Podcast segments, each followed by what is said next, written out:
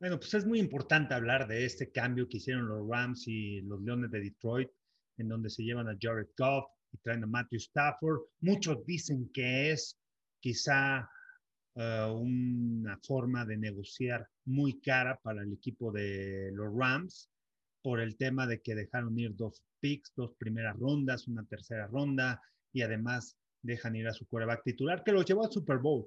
Sin embargo, esta relación hay que comentar que ya había terminado, ya había terminado entre Sean McVay y Jared Goff. Al final el head coach dice, no es el coreback que nos pueda llevar lejos, ya no llevó un Super Bowl, lo he desarrollado, pero tiene un límite.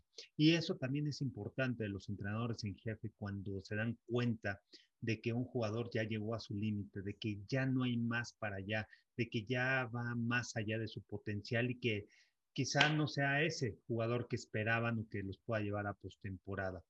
Al final creo que la decisión es importante y me gusta lo que hace el equipo de los Rams porque teniendo en cuenta que es una de las mejores defensivas en la NFL, una defensiva que dominó a lo largo de la temporada, que tuvo altibajos, pero que mucho se criticó a Jared Goff por el tema de lesiones. Y si tú te pones a ver el video de lo que hace Jared Goff, de la manera en que muchas veces deja ir esas lecturas y encuentra sus receptores, esos balones que perdió a lo largo de la temporada, empiezan a dañar, empieza a hacer una evaluación de que realmente él es el coreback, él es el coreback del futuro, lo acabamos de firmar, le acabamos de extender un contrato, le pagamos mucho dinero, creo que no es, no es el que nos pueda llevar y creo que todo, a todos los coaches, a todos los entrenadores, a todos los jugadores les pagan por ser profesionales, pero no solamente por eso, los pagan para llevarlos, para ganar para que sus equipos ganen y para que lleguen al Super Bowl. Que lo hagan o no es completamente diferente.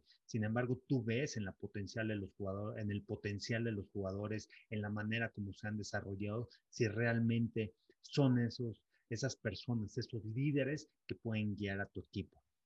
Voy a dar algunos aspectos por los que creo que Matthew Stafford me parece que sí es ese coreback, ese coreback líder, ese coreback que tiene una gran fortaleza mental, tiene 33 años y fue mucho por lo que dieron los Rams. Sin embargo, ellos están apostando al corto plazo. El corto plazo que estoy diciendo, que es al año que entra, en donde van a tener esa defensiva completa. Si tú pones, te pones a analizar, tienen a Leonard Floyd presionando como linebacker externo, tienes en el centro del campo Aaron Donald, tienen con dos linebackers interiores jóvenes, novatos, tienes un perímetro de lo mejor que hay en la liga con Darius Williams, y a Jalen Ramsey, que fue uno de los mejores corners en la NFL, All Pro esta campaña, tienes a John Johnson, tienes una defensiva sólida, importante lo que hace.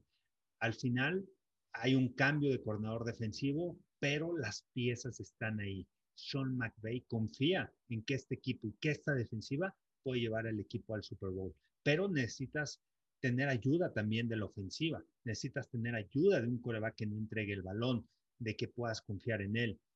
Y por eso traen a Matthew Stafford. Matthew Stafford, creo que en mi parecer, es eh, el jugador que, bueno, es un jugador que dentro de los mejores 10 quizá dentro de la NFL. Quizá no lo hemos visto en postemporada, no lo hemos visto que pueda llevar al equipo de Detroit lejos, pero porque tampoco él tiene o no está arropado de una línea ofensiva sólida, de un ataque terrestre en donde promedien más de 100 yardas por partido, que también les ayude, que no lo hagan tan predecible, que Matthew Stafford para echarse para atrás y lanzar el balón. Ese tipo de aspectos no los tiene, no los tenía en Detroit. Vamos a ver aquí con esta defensiva, con una defensiva sólida, la de los Rams, con una línea ofensiva que mostró estar muy bien agrupada. Tiene un jugador veterano como es Andrew Whitworth, como tackle del lado izquierdo, regresará para la otra campaña.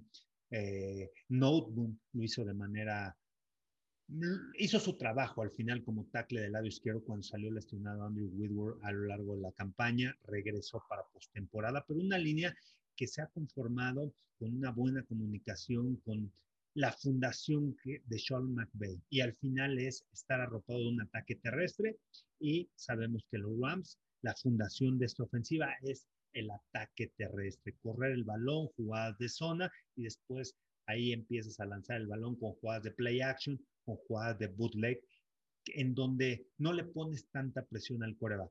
Pero además de tener un ataque terrestre sólido, además de tener este tipo de jugadas, este tipo de jugadas en donde sales igual que la carrera, la, defensiva se baja para detener la carrera y después se generan los espacios en donde el quarterback saca el balón encuentra atrás las trayectorias cruzadas o sale rolado, va por afuera de los tackles y encuentra los espacios.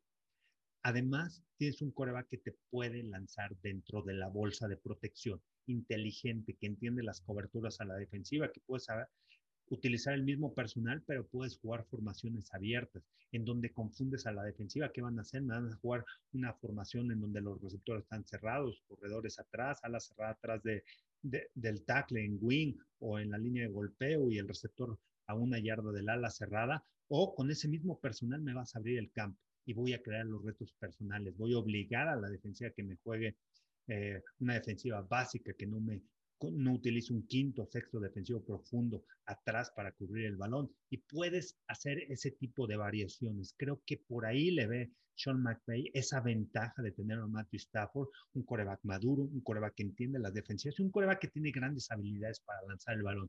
Vamos a ser sinceros, un coreback que tiene habilidades para lanzar el balón de manera precisa, de manera efectiva.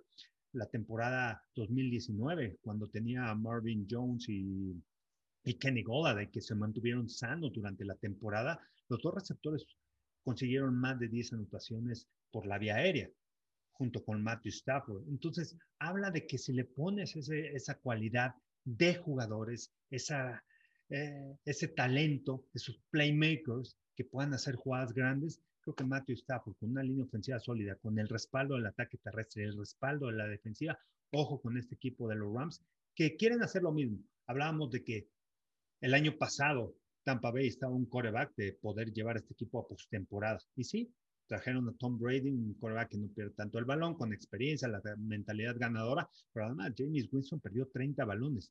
Este equipo quedó 7-9 la temporada pasada, pero de esos sí, nueve partidos que perdió, por lo menos siete los perdió por seis o menos puntos.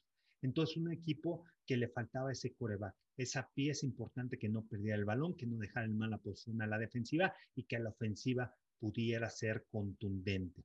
Ahora los Rams, ¿qué les faltaba este año? Tenían ataque terrestre, tenían línea ofensiva, tenían buenos receptores que te podían hacer jugadas en espacio, una defensiva la mejor que de la NFL, una defensiva sólida, atrás en el perímetro, presionando al coreback. ¿Qué les falta?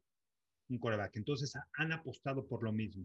Además de que el Super Bowl se va a jugar en casa, se va a jugar en Los Ángeles, y esa es otra de las motivaciones que tienen los Rams, por eso están apostando a corto plazo con Matthew Stafford. Sí, fue mucho, pero vamos a ver, el tiempo ya nos dirá si realmente fue mucho lo que dieron por él o realmente debieron haber quedarse, de debieron haber quedado, se, se debieron haber quedado con, con Jared Goff como su quarterback. Y por el otro lado, ¿qué pasa con Detroit?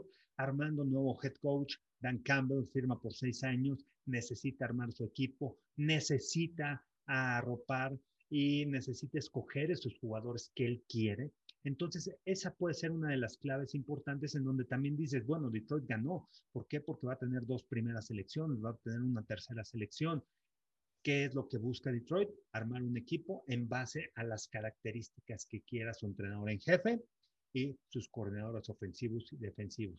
Se van a armar de picks y van a empezar a traer gente joven, gente que ellos reclutaron y ahora sí, échenme la culpa. Si yo me equivoco como head coach es porque yo recluté mal. Voy a preparar, pero voy a tener ese equipo que yo quiero. Tienen a un DeAndre Swift joven, tienen un Marvin Jones, no sé qué vaya a pasar con él, tienen a Kelly Golladay.